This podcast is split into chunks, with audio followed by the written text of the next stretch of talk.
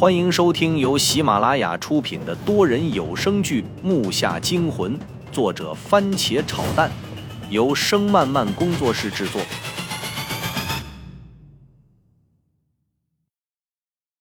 第八十一集，曾哲第一个反应过来，朝着大牙飞出的方向游了过去。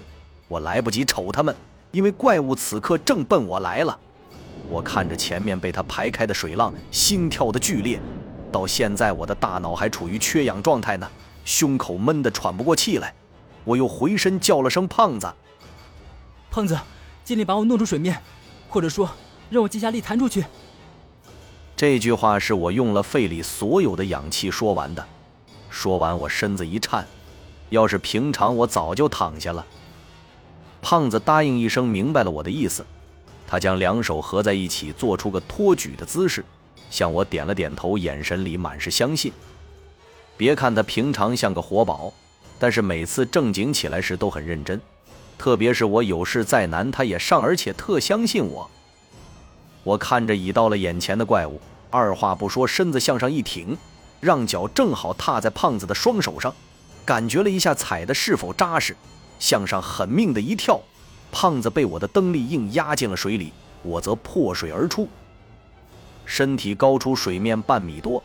那怪物整个从我脚下窜了过去，胖子应该是游到另一边去了，所以让这怪物扑了个空。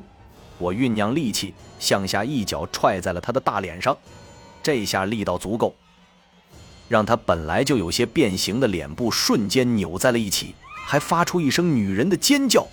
身体向后一缩，就要潜进水里。我不给他喘息的机会，让他跑了，我们几个又完了。此刻我的身体也落入了水里，我挥起无扎进了水里。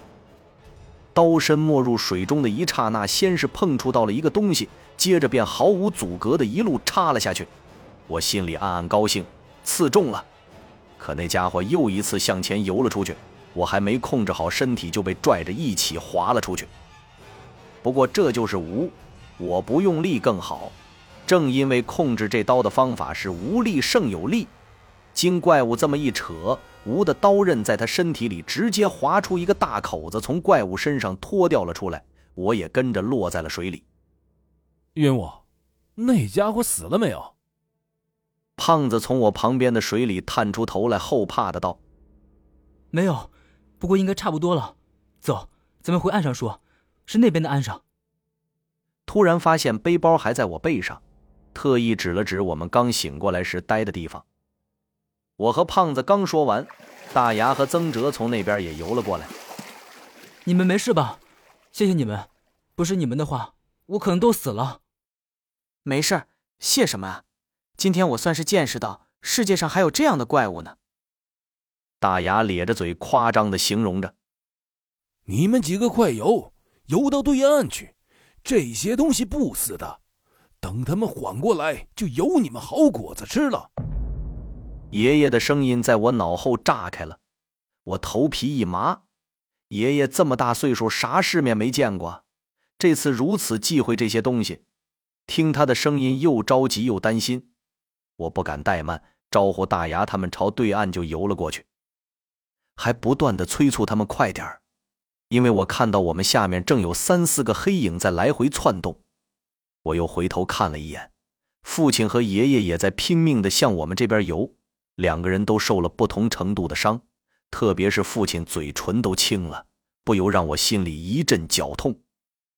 我们几个先后爬上了岸，父亲胳膊上的那条口子已经被水泡的发白肿胀了起来，疼得他直咬牙，爷爷的腿上也被割出了条伤口。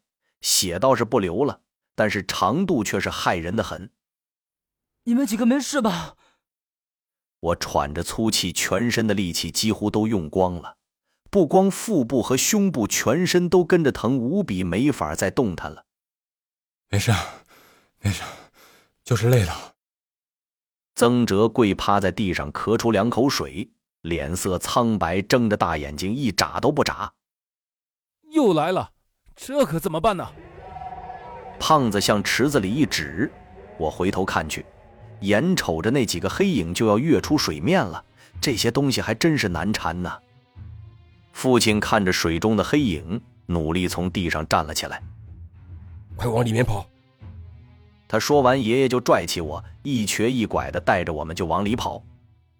死胖子，是不是饿了？那破肚子怎么这时候响上了？大牙撞了一下郑辽道，还特意给他肚子一下。胖子被他撞得一愣：“去你奶奶的！我肚子才不会这么没正事儿呢！这明明是青蛙叫的。”胖子说完这话，直接就定在了原地，回头看向我们。谁想，包括爷爷，我们也都在瞅他。几个人的脸色一下就青了半截儿。什么声音？爸，那些家伙跑了，都游池子底下去了。父亲表情很惊愕的回头冲着爷爷喊道：“不好！他妈的，又有别的东西来了！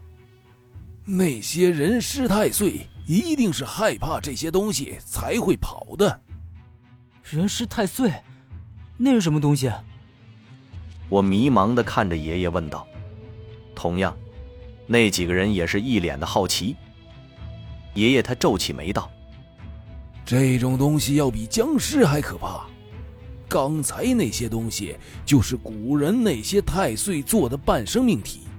看他们的样子，一个太岁应该不止融合了一个人那么简单，里面可能还夹杂了一些动物。太岁会把这些东西的特点都融合在一起，没有生命，没有死活，只会进攻。